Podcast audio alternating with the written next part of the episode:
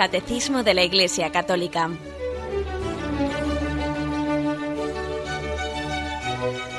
Un programa dirigido por Monseñor José Ignacio Munilla, Obispo de San Sebastián.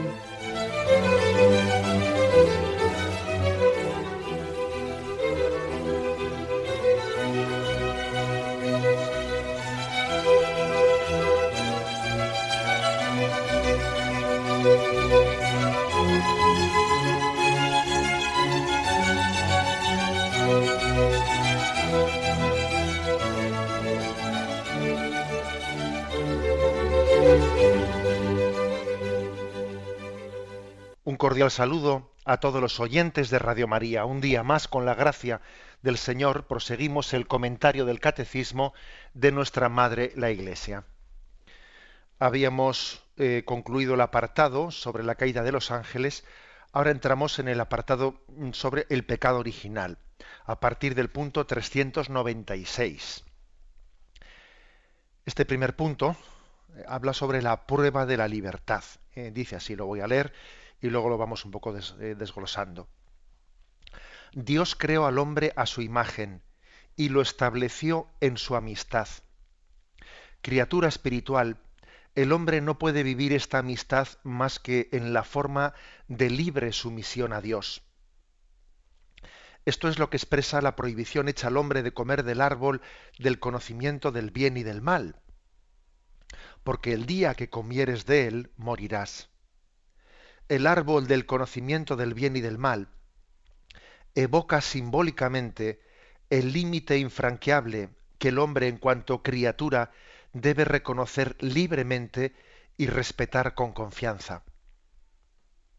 El hombre depende del Creador, está sometido a las leyes de la creación y a las normas morales que regulan el uso de la libertad.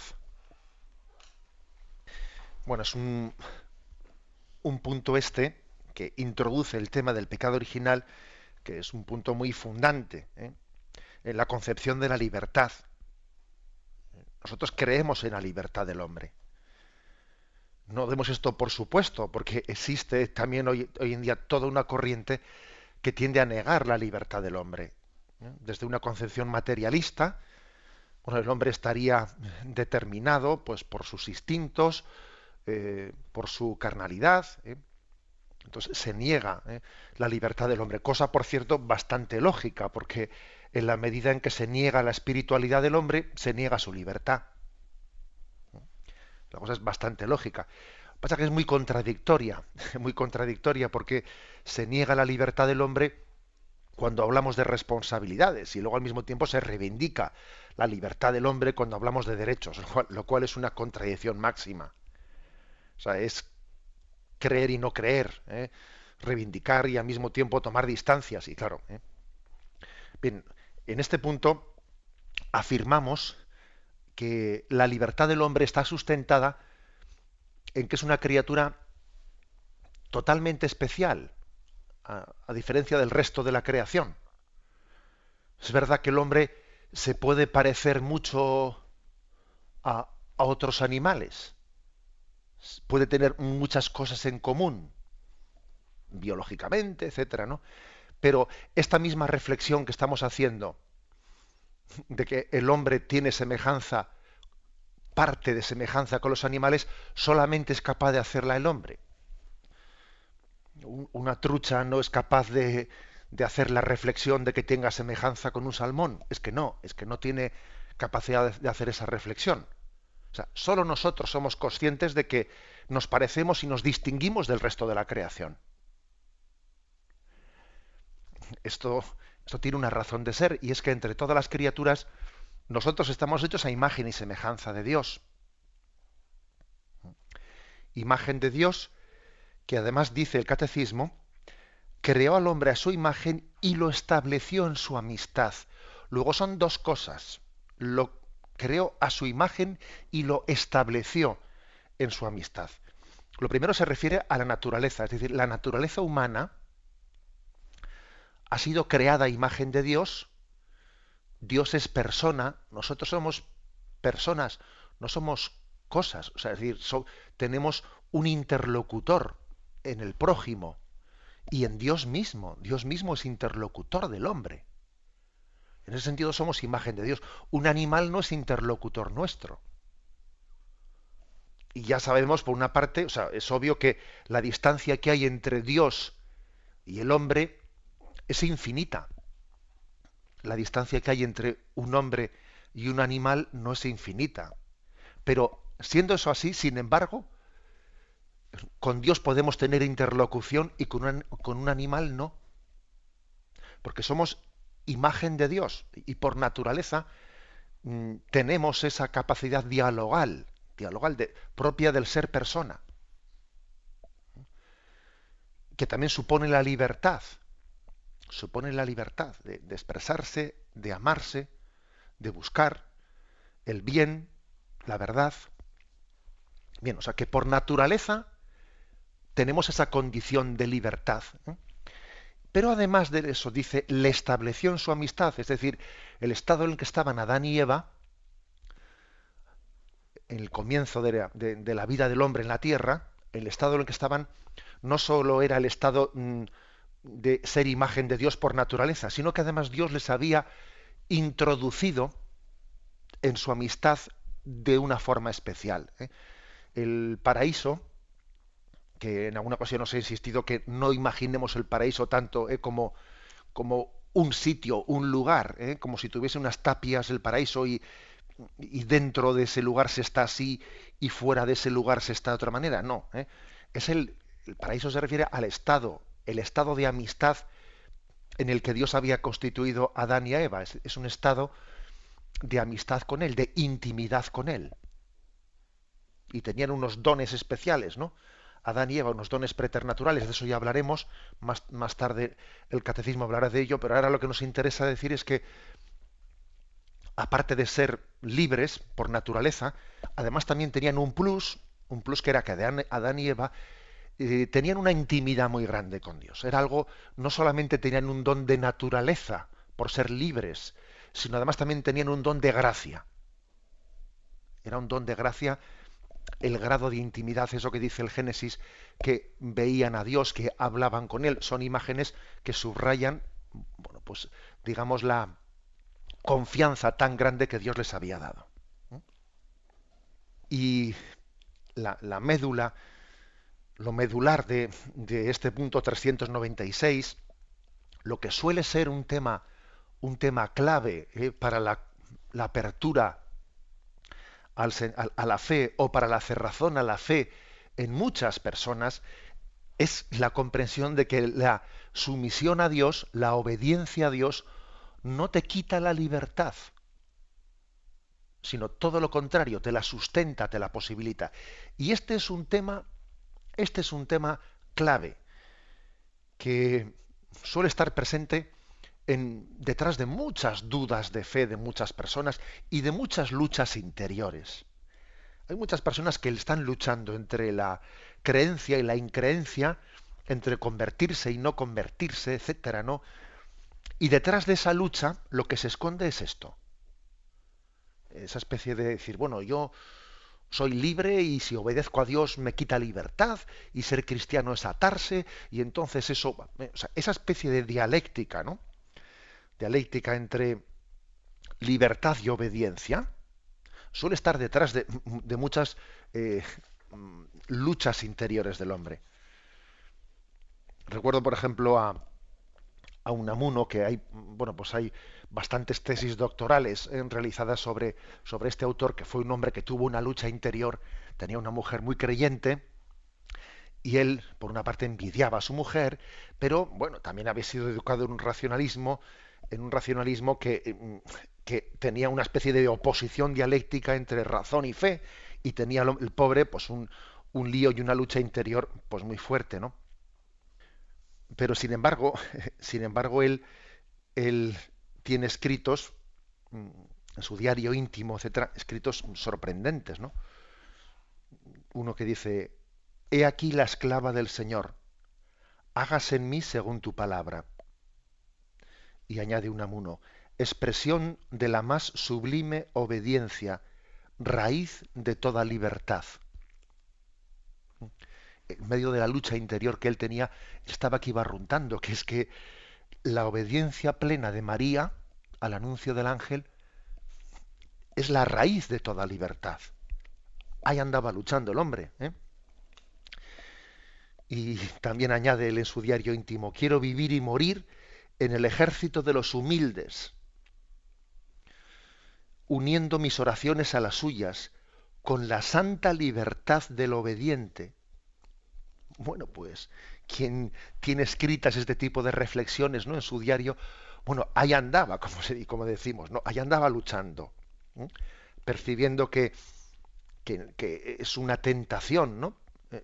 Que nos vendan el producto de que libertad y obediencia son dos cosas contrapuestas, ¿no? Que, Bien, eh, ¿por qué digo que este tema es un tema, un tema fundante? Bueno, porque hay dos hay concepciones encontradas de la libertad. Y, ya sabemos lo que popularmente se entiende por ella, hacer lo que uno quiere. Sin que nada me, sin que nada me determine o me condicione. Hago lo que quiero no aceptando ningún tipo de condicionamiento externo a mí. Que eso se contrapone con esa famosa expresión del Señor en el Evangelio, la verdad os hará libres, ¿eh? so pena de destruirse, el hombre tiene que aprender que la, que la voluntad tiene que concordar con la naturaleza, con el ser de las cosas. Y verdad y justicia constituyen la medida de la propia libertad. ¿Mm? Es decir, que, uno de los grandes males que tenemos es que parece que la libertad se presenta como el mero acto de elegir. ¿Eh? Oiga usted, mero acto de elegir no, o sea, el mero acto, o sea, será de elegir bien, de elegir la verdad. Eso de que no importa lo que elijas, el caso es que lo elijas tú, hombre, vamos a ver, eso es una falsificación. ¿eh? Es como te dicen, no importa, no importa dónde vayas con el coche. El, caso es que, que, vayas a algún sitio. Hombre, si, si, vas al río con él, como que no importa dónde vayas. ¿eh? En resumen, habría que decir que la verdadera libertad es como un estado de obediencia. Esto lo decía un autor argentino, Leonardo Castellani, eh, tiene un texto a este, este respecto que es, impresionante. Lo voy a, leer, voy a leer un párrafo. Dice, la libertad es un estado de obediencia, porque el hombre se libera de la corrupción de la carne obedeciendo a la razón. Claro, nosotros nos, en el fondo nos liberamos del capricho de la carne, que es muy tiránico, ¿eh? ojo, que es muy tiránico, obedeciendo a la razón. O sea, uno es libre obedeciendo a la razón. ¿eh? Y continúa él diciendo, y se libera de la materia, sujetándose al perfil de la forma, y se, lo dice un poco en, la, teoría ¿eh? iliomorfista ¿eh? de, de, Aristóteles y Santo Tomás, se libera de lo efímero atándose a un estilo. O sea, uno en esta vida tiene unos hábitos adquiridos que le ordenan la vida. Y bueno, yo me voy a liberar de lo efímero atándome a, un estilo de fuerza. Me libero de lo caprichoso atándome a unos usos.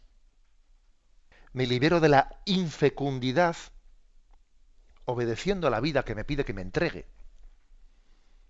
¿Mm? O sea que es curioso, ¿no? Esta reflexión de este, de este filósofo. Eh, dice, la libertad es un estado de obediencia. Y de todas las reflexiones que ha hecho, me, quedo con me quedo con la primera y con la y si queréis y con la y con la tercera. El hombre se libera de la carne obedeciendo a la razón, de su carnalidad, obedeciendo a la razón. Si hiciésemos siempre lo que nos pide el cuerpo, ya ves tú dónde íbamos a llegar. Y se libera ¿no? del capricho y de lo efímero, obedeciendo a, los hábitos, a un estilo de vida ordenada. Bien, eh, es pues toda una, eh, una, invitación a reflexionar sobre, sobre el concepto de, libertad. ¿eh?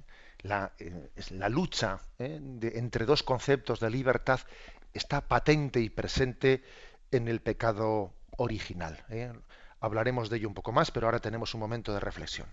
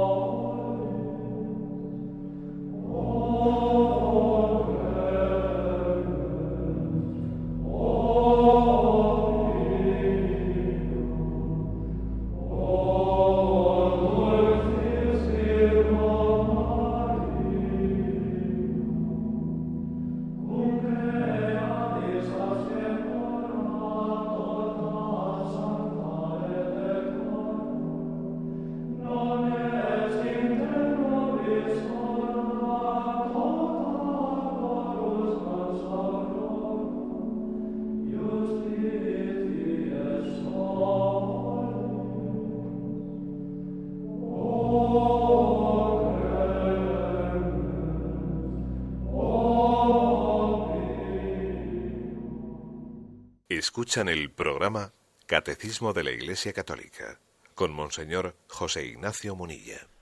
Continuamos con este punto 396, la prueba de la libertad. ¿eh?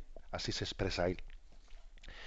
Bien, em, hay una trampa, una trampa, que es la de invocar los derechos de la conciencia o los derechos de la libertad para eludir la obediencia. Y entonces, esto es lo que ocurre también en ese momento del pecado original. ¿eh? Es que, claro, Dios no quiere que elijas tú mismo. ¿eh? Él sabe que si comes de ese árbol, serás como Dios, tú elegirás el bien y el mal. ¿eh? Pero claro, Dios lo que quiere es que, que, no elijas tú, sino que tú obedezcas. O sea, se plantea una dialéctica. Detrás del pecado original está la tentación de entender la vida como una dialéctica. ¿eh? O obedezco o soy libre. Es así, ¿no? O tú o yo. Si Dios eh, es el centro, entonces a mí Dios me, hace sombra, me quita protagonismo. Entonces, es o yo o él. Y, esa dialéctica se, se, extiende a toda la vida, ¿eh? Pues es, el hombre o la mujer, ¿eh? oponiéndose uno a otro, en vez de subrayando la comunión entre ellos, no, una especie de lucha, lucha de poder a ver quién somete a quién, ¿eh? que es un poco, pues es, la historia del machismo. La ley del fuerte y del débil, ¿eh? y se luchan los pueblos fuertes y los débiles. Las clases sociales, los patronos, los obreros, es todo, es ver la, toda la historia en una clave dialéctica, de enfrentamiento, de contraposición, subrayando siempre lo que nos opone en vez de subrayar ¿eh? lo que nos conjuga, lo que nos integra, lo que nos aúna. Básicamente todo eso se deriva, ¿eh? todo eso se deriva del, del, pecado original y de la tentación que allí se encierra. Entonces, hay una trampa una trampa, que es la de invocar mi yo, mi yo, frente, eh, frente a la obediencia. Eh, a este respecto, por cierto, en el viaje que nuestro Papa Benedicto XVI hizo a Alemania, en, cuando él estuvo en el Reichstag, ¿no? en el Parlamento alemán pronunció un discurso mm, pues impresionante de esos que, que hacen época. ¿eh? Me consta que en más de una diócesis han publicado ese discurso del Papa eh, y lo han difundido para que sea motivo de, reflexión entre, entre todos. ¿no? El, el discurso de, del Papa decía lo siguiente, la conciencia no es otra cosa que el corazón dócil de Salomón, la razón abierta al lenguaje del ser o de la naturaleza. Es decir, es decir la conciencia, la libertad, no es otra cosa que mi propia razón abierto al ser, abierto a la verdad. la, libertad se define por su apertura a la verdad, no por oposición a ella, no, no por esa dialéctica continua. Es subrayar siempre la creaturalidad. O sea, lo propio de la libertad humana es que ha sido dada, que está donada, o sea, que, que por lo tanto está donada con, con una naturaleza propia y con una finalidad propia. Nosotros tenemos que acoger esa libertad que nos ha sido donada y con responsabilidad hacerla madurar. Luego, para entender bien lo que es la libertad, es importantísimo partir de que somos una criatura de Dios. Y mi libertad ha sido dada por Dios, dada por Dios con una finalidad propia. ¿eh?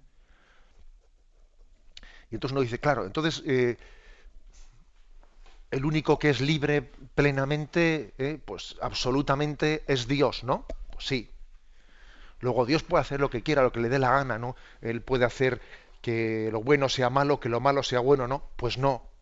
No porque de nuevo estamos entendiendo mal la libertad, como eh, pues poder elegir una cosa o su contraria. Y no es así. Dios mismo, Dios mismo es obediente a sí mismo, a la propia verdad, al propio ser de las cosas. Dios no puede hacer lo que le dé la gana, entre otras cosas porque a Dios no le da la gana. la voluntad de Dios está perfectamente adecuada con la verdad. Y en Dios no existe esa falsa dialéctica que existe en nosotros, de libertad o verdad. No, no existe esa falsa dialéctica, es una sola cosa.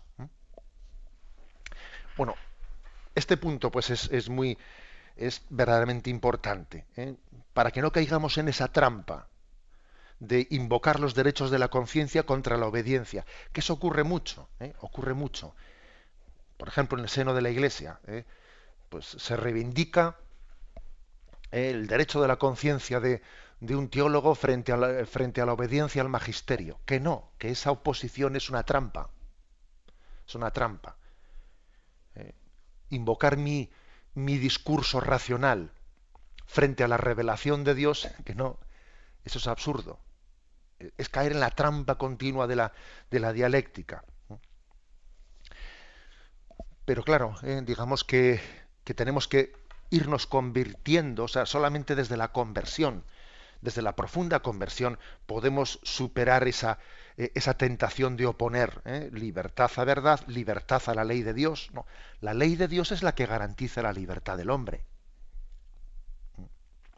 No se opone a ella, la garantiza que es muy distinto. Bien, mm, termina diciendo este punto, ¿no? El árbol del conocimiento del bien y del mal evoca simbólicamente el límite infranqueable que el hombre en cuanto criatura debe reconocer libremente. ¿Cuál es ese límite? Bueno, el límite es yo como soy criatura, vivo conforme a mi creaturalidad, o sea, mi, mi naturaleza tiene sus propias normas. La naturaleza, el cuerpo humano, es como la gramática de la sabiduría de Dios. Hay una gramática escrita dentro de mí. Pues el respeto de lo que es eh, la, propia vida, la propia salud, la propia sexualidad, las leyes de la naturaleza, el respeto de la naturaleza. Es decir, hay una gramática que me enseña a interpretar la sabiduría de Dios. A eso se refiere cuando dice que ese árbol del conocimiento del bien y del mal evoca simbólicamente los límites, ¿eh? Los límites que deben de ser infranqueables, ¿eh? en los que nosotros aprendemos a reconocer libremente, ¿no? Pues las leyes de Dios y a respetarlas con confianza, amorosamente, no, no digamos de una manera en la que uno dice, no tengo más remedio, no, no hay otra, trágatela, no, no hay no, como que trágatela. Es decir, la, el acto de la obediencia es amoroso. O sea, coincide verdad y amor. ¿eh? Bien, este es el, eh, marco en el que se presenta, eh, se presenta el tema de la prueba de la libertad por parte del catecismo. Damos un paso más, pasamos al punto 397, en el que dice, el primer pecado del hombre. El hombre tentado por el diablo dejó morir en su corazón la confianza hacia su creador y abusando de su libertad desobedeció al mandamiento de Dios. En esto consistió el primer pecado del hombre. En adelante, todo pecado será una desobediencia a Dios y una falta de confianza en su bondad. Se nos ofrece para que leamos el capítulo tercero del Génesis, versículo del, 1 al 11, ¿eh? que lo leemos brevemente, porque son diez versículos.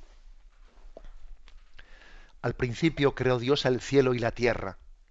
La tierra estaba informe. Ah, perdón, es el capítulo tercero, no el primero. La serpiente era más astuta que las demás bestias del campo que el Señor había hecho, y dijo a la mujer, ¿con que Dios os ha dicho que no comáis de ningún árbol del jardín?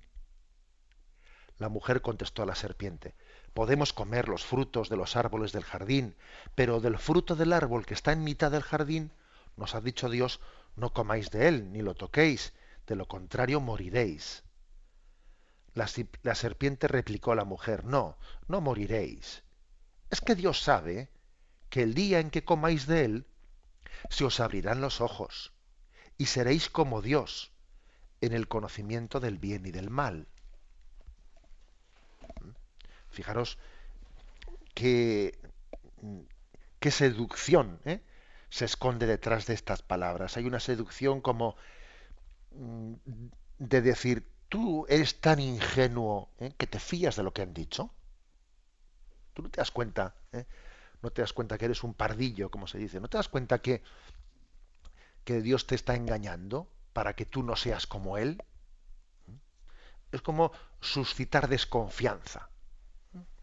Continúa diciendo, entonces la mujer se dio cuenta de que el árbol era bueno de comer, atrayente a los ojos y deseable para lograr inteligencia.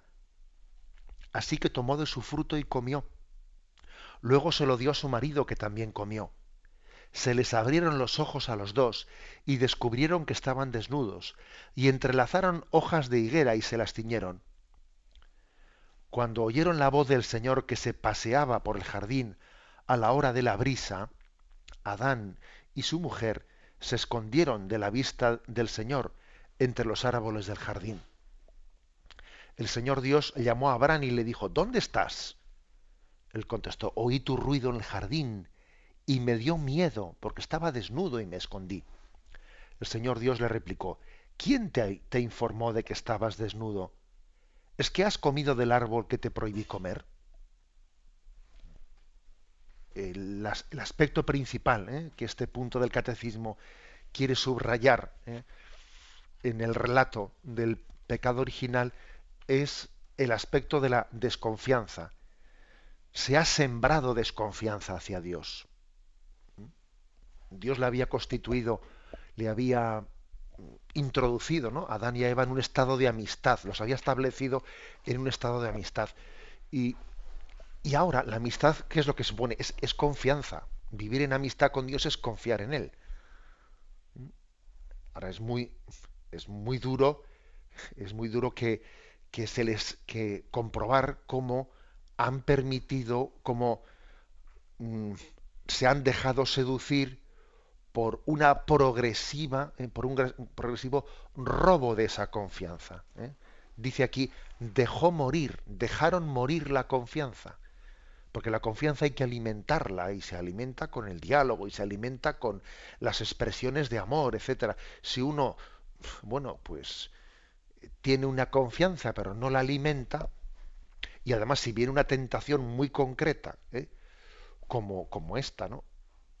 Dice, dejaron morir la confianza, les robaron la confianza, fueron debilitando la confianza hasta que la mataron. Es muy importante este argumento porque fijaros que se presenta el pecado original mm, como posible porque ha tenido que matarse la confianza del hombre en Dios para poder cometerlo. Es que, eso, por ejemplo, pensad en el, en el pecado del hijo pródigo, del cual tantas veces hablamos. El pecado del hijo pródigo es posible porque el hijo pierde la confianza de vivir en casa del padre felizmente. Es como dije, yo aquí no voy a ser feliz. Eh, eso de que viviendo en casa, de mi padre voy a ser plenamente feliz, no sé, eso lo veo como una teoría, pero en la práctica yo no confío en ello. Me parece que para ser feliz me tengo que escapar de esta casa. Es decir, cuando uno pierde la confianza, sabiendo que Dios es bueno, Dios quiere mi bien, Dios quiere mi bien, Dios no quiere que me agobie, Dios no quiere que me aburra, Dios no quiere... No, no, Dios quiere mi felicidad. Cuando uno deja de confiar en eso, entonces se tiene que buscar la vida por ahí. Pero claro, antes de pecar, primeramente ha ido perdiendo la confianza. La confianza de decir, yo me fío más de lo que Dios, del camino de Dios que de mis sensaciones. Me fío más de la voluntad de Dios que de mis percepciones. Claro, uno, va oscureciendo eso y entonces tiende, ¿no? Después de hacer una teoría, una teoría complementaria frente frente a la confianza en Dios, diciendo, es que claro, si como de este árbol será tal, después me, intento justificar con un razonamiento, pero primero he ido perdiendo poco a poco la confianza en Dios.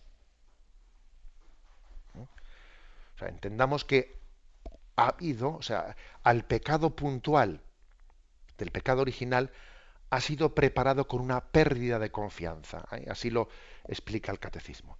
Tenemos un momento de reflexión y continuamos enseguida.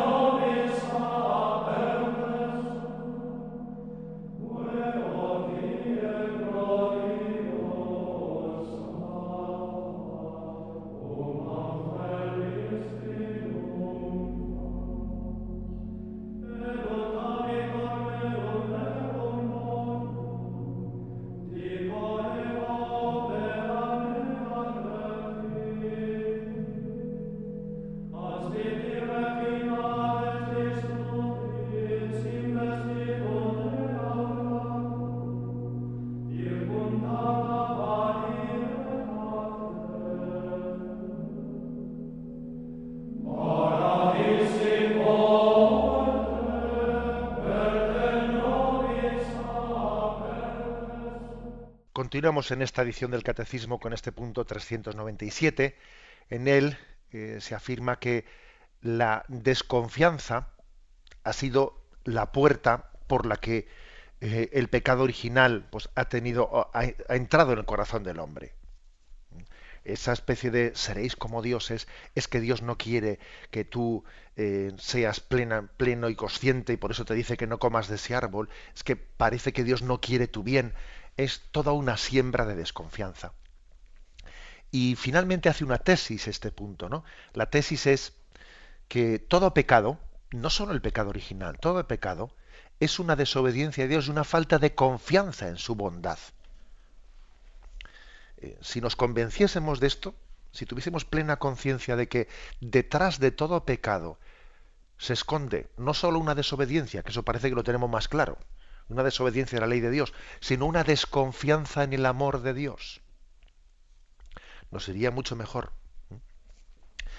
Mm, intento poner algunos ejemplos, pero la propia experiencia humana eh, también nos suele decir lo siguiente, ¿no? Cuando uno tienes una relación con una persona, con la cual, pues imagínate, tienes un negocio, ¿eh? comparte, se, se comparte un negocio con una persona, y llega un momento en el que uno, en el trato de relación con ese amigo que tiene, nota que comienza a haber desconfianzas. ¿eh? Nota que la manera de hablar y la manera de esto no me fío plenamente.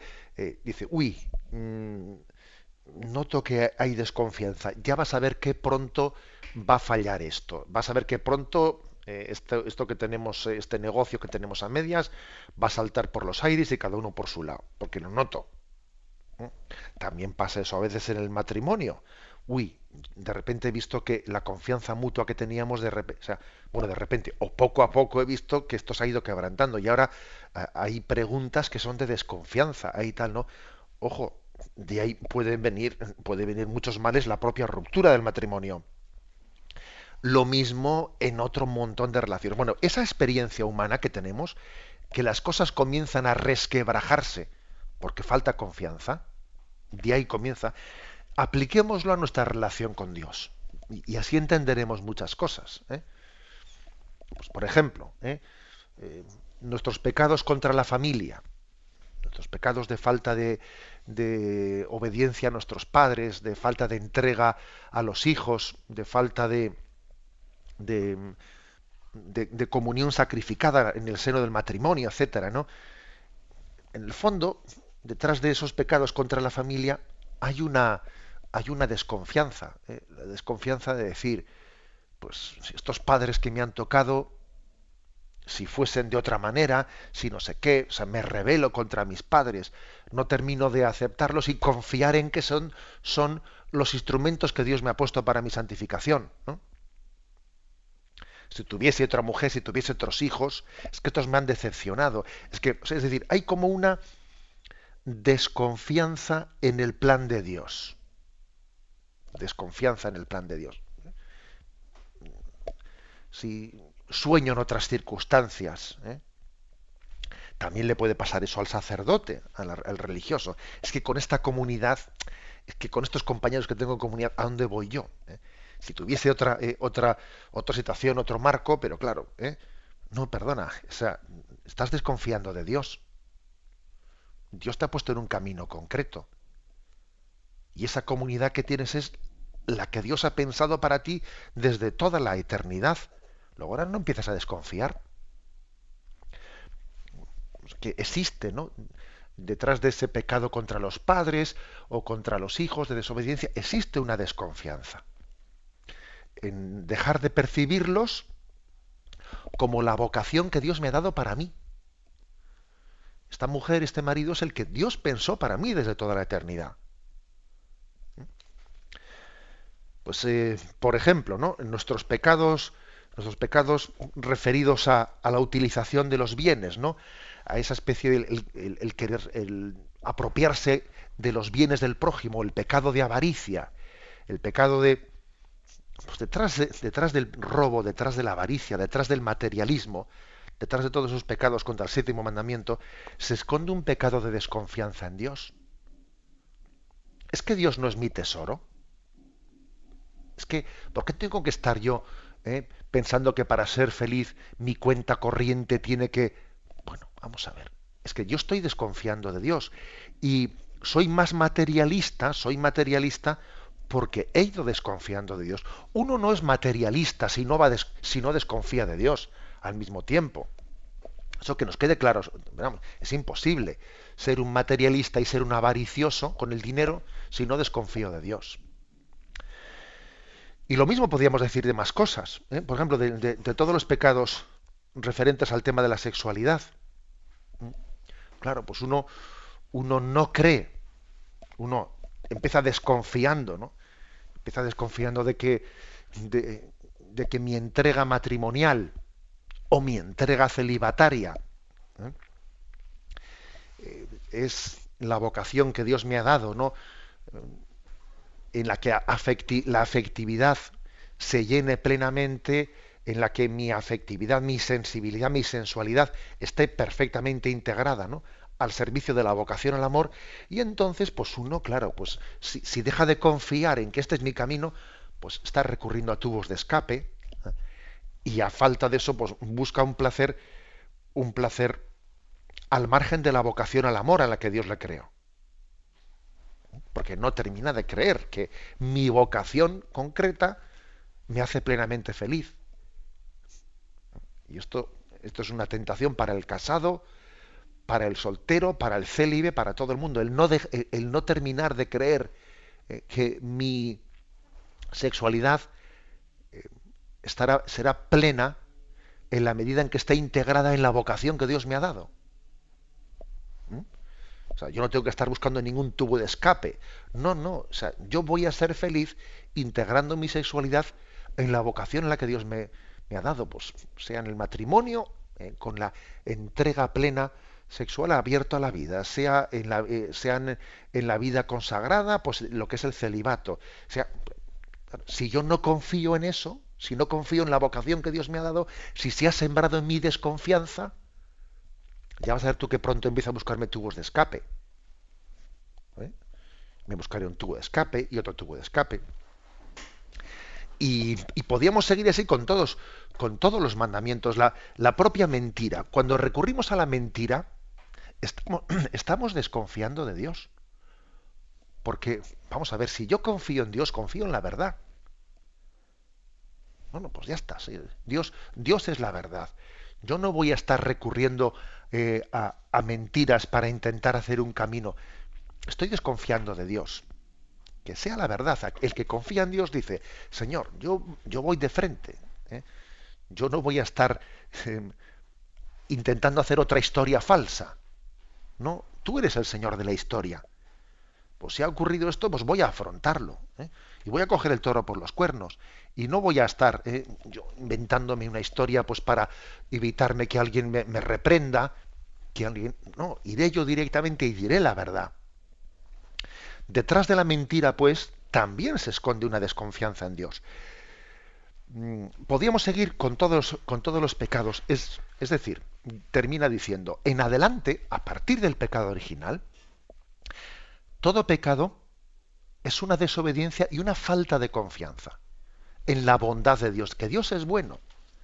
Que Dios es bueno, pues luego si Dios es bueno, yo voy a confiar en que, por ejemplo, ¿no? en que la verdad va a ser lo mejor como Dios es bueno, yo voy a confiar en que sin, sin, estar robando y apropiándome de los bienes, Dios me hará feliz con lo poco, en lo poco.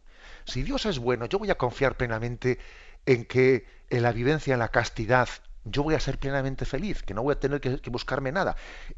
Que si Dios es bueno, Dios me ha dado la, mejor familia para mí en este momento, etcétera, etcétera. Confiar en la bondad de Dios, confiar en el camino concreto que Dios ha pensado para ti y no estar eh, soñando otro camino, sino, eh, sino hacer una lectura, una lectura en la que descubrimos que Dios no solo es bueno en teoría, sino que Dios también es bueno en mi caso concreto. Para mí en concreto es bueno. Para, para mi situación particular. Porque es más difícil creer esto segundo que lo primero. Decir que Dios es bueno, ya, ya, pero aquí lo que se trata es decir que Dios ha estado grande conmigo, en mi vida, en mi situación. Y lo digo y lo afirmo a pesar de mi enfermedad. Y lo digo y afirmo, es superar cualquier vestigio de desconfianza que, que Satanás, que el pecado quiere sembrar en nosotros. Lo dejamos aquí y damos paso a la intervención de los oyentes. Podéis llamar para formular vuestras preguntas al teléfono 917 107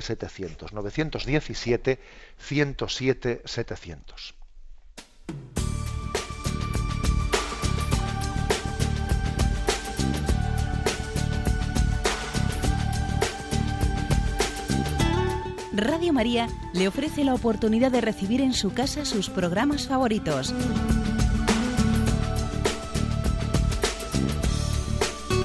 Ahora lo puede hacer a través de nuestra página web www.radiomaria.es o bien llamándonos al 902 500 518.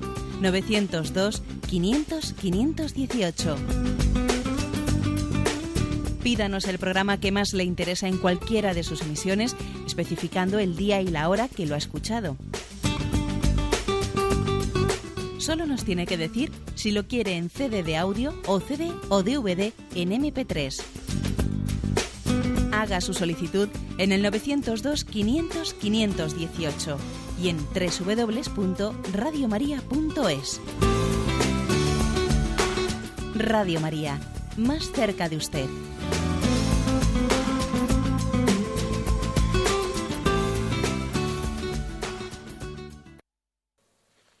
Escuchan el programa Catecismo de la Iglesia Católica con Monseñor José Ignacio Munilla. Sí, buenos días, ¿con quién hablamos? Sí, buenos días. Buenos días, adelante, le escuchamos. Vamos a ver, mire, buenos días, soy Pilar de Logroño. Vamos a ver, yo es que tengo bastante dudas eh, con mi vida. Vamos a ver, mire, yo... Eh, eh, mire, yo es que eh, estoy separada, tengo tres hijos. Y resulta que la única que digamos que dado el carro de, entre frente de mi vida soy yo. Y entonces pues estoy un poquito más que harta, más que harta. Entonces, claro, tengo tentaciones, digo, mm, digo, mira, os dejo y me voy a un convento y me meto monja. ¿No? Es una de las posibilidades. Pero claro, luego pienso, digo, a si es una tentación de que no estoy, digamos, y no sé, no sé, tengo muchas dudas, muchas, no sé, muchas luchas interiores en ese tema y, no sé, quisiera por favor que me dijera pues alguna palabra, nada más. Bueno, pues la verdad es que eh, es bastante eh, pues claro, ¿no? Que yo creo que usted mismo se da cuenta, porque me parece que usted hace una consulta, pero al mismo tiempo que hace la consulta, yo creo que también es consciente de, que está siendo tentada. Es decir, eh, abrazar la propia situación, eh, abrazarla y aceptarla, es decir, el pronunciar en nuestra vida lo acepto, eh, acepto cosas que no puedo cambiar, pues que, que ocurrió en un momento determinado, pues que el, matrimonio tuvo una ruptura y no está en mi mano ahora darle la vuelta a eso. ¿eh? El aceptar una situación como esa, eh, abordando el tema caros y luego los hijos, pues eh, si uno, tendría el deseo, el consuelo de que los, los hijos, no sé, a uno le, le diesen siempre alegrías y, y así por lo menos me compensasen del disgusto de la ruptura del matrimonio, ¿no? Dijese, por lo menos si los hijos, ¿no? Pues fuesen perfectos, pues mira, por lo menos tuviese, tendría yo una especie de consuelo. Pero claro, también los hijos me traen disgustos, también esto, también lo otro, ¿no? Em, creo que detrás de, esa, de esa desazón interior se esconde una tentación de desesperanza. De desesperanza. No tenemos que pensar que para que la vida vaya bien, o sea, para que estemos haciendo la voluntad de Dios en nuestra vida, todas las cosas nos tienen que estar saliendo redondas. No. No. Muchas veces en esta vida, pues mira, uno va caminando buscando la voluntad de Dios, que no es lo mismo la voluntad de Dios que, que el perfeccionismo, en el sentido de que todo me sale bien, nada, nada, no, no. Muchas veces la voluntad de Dios pasa por la aceptación de que, de ciertos fracasos y, ser capaz de asumirlos y, y saber ser, ser consciente de que lo bueno a veces es enemigo de lo mejor ¿eh? y, tengo que partir de esta situación tengo que afrontarla em, hay que tener cuidado por lo tanto con la ¿eh? con que seamos tentados de una especie de desazón o quemazón interior que como determinadas cosas no me han ido bien, pues ahora tengo, tengo la tentación de hacer una lectura completamente negativa de todo y decir, esto es un desastre, esto no sé. Pues no, no. Eh, con, paz, con serenidad, con una vida interior profunda eh, y, no dejando de agradecer a Dios pues todas las cosas positivas que día a día podemos hacer, eh, sin dejar, sin dejar que la desazón eh, sea la que mande nuestra vida. Y es muy importante que la afectividad de una persona separada, esa afectividad se ponga en Jesucristo de una manera eh, plena. ¿eh? Bueno, todos tenemos que tener la, la, afectividad puesta en Jesucristo, ¿no? Pero la persona separada necesita reorientarlo de una forma especial pues para que no, no, sea tentado, ¿eh? no sea tentado de desazón, de sensación de fracaso, etcétera, etcétera. ¿eh? Bueno, le encomendamos a usted. Damos paso a un siguiente oyente. Buenos días. Buenos días, monseñor. Adelante. Eh, mire, yo soy bióloga y además también profesora y, y católica. Entonces, estoy viendo en la, en la, tele una serie que están poniendo sobre los homínidos y tratan de, de presentar como que el ser humano el hombre, la persona humana, pues pasó por, pues por varias especies, ¿no? Eh, homo habilis, homo, porque esa es lo que da, parece que la serie va por ahí. Y que después, yo no estoy de acuerdo, yo pienso que eh, Homo sapiens es nuestra especie y los demás eran pues animales, nada más. Nosotros somos además pues personas porque tenemos pues el don espiritual, el alma y eso. pero mm, eh, yo quisiera preguntarle que la Iglesia que cómo ve esto. Bueno, la Iglesia pues acepta la teoría de la evolución, pero por ejemplo, como soy profesora, ¿cómo explicaría yo un poco a los alumnos? Yo sé que, que el Génesis pues a veces usa pues mm, la forma de, de expresarse no es un relato científico, ¿no? Es para la fe, pero yo quisiera un poco cómo expresaría yo a los alumnos el tema este de la creación del hombre, mm, que cómo pasarlo a, a lo que luego da la teoría científica, ¿no? De que, pues no sé. De acuerdo. el punto este del polvo, que a partir del polvo, ¿no? De acuerdo. Bueno, pues la verdad es que es un tema que hemos tratado en alguna, en alguna ocasión. Cuando usted dice la Iglesia acepta la teoría de la evolución, bueno, la Iglesia lo que afirma ¿eh? es que mm, la teoría de la evolución es compatible con la fe católica en la medida en que se interprete pues, y se lea dentro de unos parámetros, ¿no?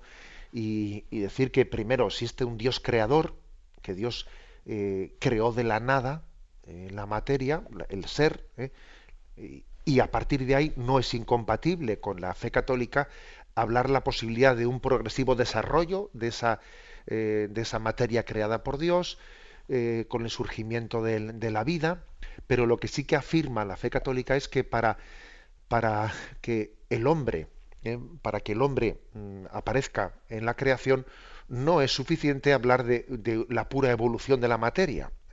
El hombre es un ser espiritual que tiene una libertad que le hace plenamente distinto del resto de la creación, y hay que decir que, por lo tanto, ha tenido que haber como una segunda intervención de Dios, aparte de la creación de la materia del mundo de la nada, una segunda intervención de Dios en la que Dios ha creado y ha infundido el alma para que, eh, pues, una hipotéticamente, ¿no? Una especie, una especie animal eh, haya pasado a ser eh, un homínido, ha sido necesario una creación de Dios eh, por parte del alma, eh, y, lo cual quiere decir que decir que sin más el hombre proviene del mono es una, es una afirmación eh, parcial. Podríamos decir que el cuerpo humano, el cuerpo humano sí es posible, la Iglesia afirma que, es, que es, no es incompatible con la fe decir que el cuerpo humano provenga de, pero mm, ha sido necesaria una intervención de Dios en la que el alma que le hace a su imagen y semejanza, es decir, ha habido un salto cualitativo. ¿eh? Hay un salto cualitativo. Que por otra parte, voy a decir una cosa, ¿eh? que por otra parte, yo creo que es que tampoco hace falta, eh, tampoco hace falta únicamente agarrarse al argumento, o sea, al argumento de fe. Y dice uno, a ver, si, si el espíritu pudiese venir de la materia, no sé, dentro de la continua evolución, eh, evolución tendríamos que estar viendo cómo determinadas especies eh, de animales van avanzando y podrían hipotéticamente eh, mm, crecer en su y, y, llegar a tener libertad, ¿no? Y llegar a tener conciencia, pero no vemos que tal cosa suceda. Es decir, que ha habido un único momento en la historia en el que el hombre ha aparecido. Eso de que la materia eh, evoluciona y llega, y llega al espíritu, eso no lo estamos viendo en la evolución. Más que lo hemos visto en un momento determinado, en un momento concreto. En estos momentos, ¿por qué las especies no siguen evolucionando eh, y llegan a tener una conciencia espiritual? Pues porque, porque obviamente no es cierto de que de la evolución de la materia se derive el espíritu. No, es cierto tal cosa. ¿eh? Supone una intervención creadora de Dios. Bueno, creo que hay ahí tiene usted pues un, un, tema muy importante ante sus alumnos ¿no? Eh, de presentación de tal cosa. Damos paso a un siguiente oyente. Buenos días. Buenos días, padre Monilla. Adelante. Le felicito por el programa. Nada, que quería hacerle una pregunta sobre el abuelito que yo cuidaba. Este lo han puesto a la residencia por razones que no puede, la rampa y todo eso no hay. Entonces él era de la adopción nocturna y ahora ha perdido. De hecho, la fe no quiere nada. O sea, porque piensa él que quiere regresar a su casa, pero no entiende. Entonces, yo soy de la neocatecumenado y entonces le explico y todo que tiene que agarrarse a la cruz de lo que le he tocado, ¿no? Pero no no, quiere saber nada, cae, cae, cae, no sé cuánto, y entonces pues yo no sé, siempre le voy a ver a la residencia y qué le puedo aconsejar, qué puedo, o sea, no quiere nada saber. Bueno, vamos a ver, yo lo que yo lo que le aconsejaría es que sea usted paciente y perseverante en acompañarle, ¿eh? porque igual él, bueno, pues habrá tenido una reacción de rebote interior no le hubiese gustado eh, verse nunca pues en una residencia en determinadas condiciones posiblemente él en su interior habría dicho yo lo último pues es que vaya a tal sitio y igual incluso se lo habría pedido a Dios. Y entonces de repente se ve en tal situación y, coge no y tiene un rebote un rebote porque le parece o percibe que Dios le ha fallado supongo no supongo que puede existir esa especie de proceso dentro de una persona en el fondo eh, esto es una llamada para todos nosotros, porque, porque de nuevo falta la confianza. Falta la confianza de decir, Señor, si tus caminos son mejores que los míos, si yo que sé lo que me va a convenir, sí, ¿eh? en el fondo falta como siempre la confianza, ¿no? Porque solemos tener la tendencia a hacer, a pretender que Dios vaya por mis caminos y por mí. ¿Qué, con, qué consejo le doy? También creo que el consejo es eh, que me imagino que usted ya habrá hablado con él más de una ocasión al respecto y tampoco esté usted todo el día, ¿eh? como se dice, no, pues agobiándole eh, con el, eh, pues con el argumento de que usted no confía en Dios, no confía en Dios. Yo creo que es importante que usted esté con él, que le visite, que le dé cariño, que le diga una palabra, que de vez en cuando le cuente alguna experiencia bonita que usted ha vivido en torno pues a su experiencia de fe y que le dé tiempo a que, a que la crisis dé la vuelta, porque también hay determinadas crisis que tiene que supurar, es un poco como lo de Job, ¿eh? que Job tuvo que tener un tiempo de rebeldía en el que tenía que supurar la herida hasta que finalmente hizo las paces con Dios, ¿no? O sea, dele también tiempo a que supure la herida, pero usted, usted esté usted cerca ¿eh? y, que, y que él vea, ¿no? Que, que la opción eh, de, fe y de confianza en Dios que, que usted tiene le lleva a acompañarle. La bendición de Dios Todopoderoso, Padre, Hijo y Espíritu Santo, descienda sobre vosotros. Alabado sea Jesucristo.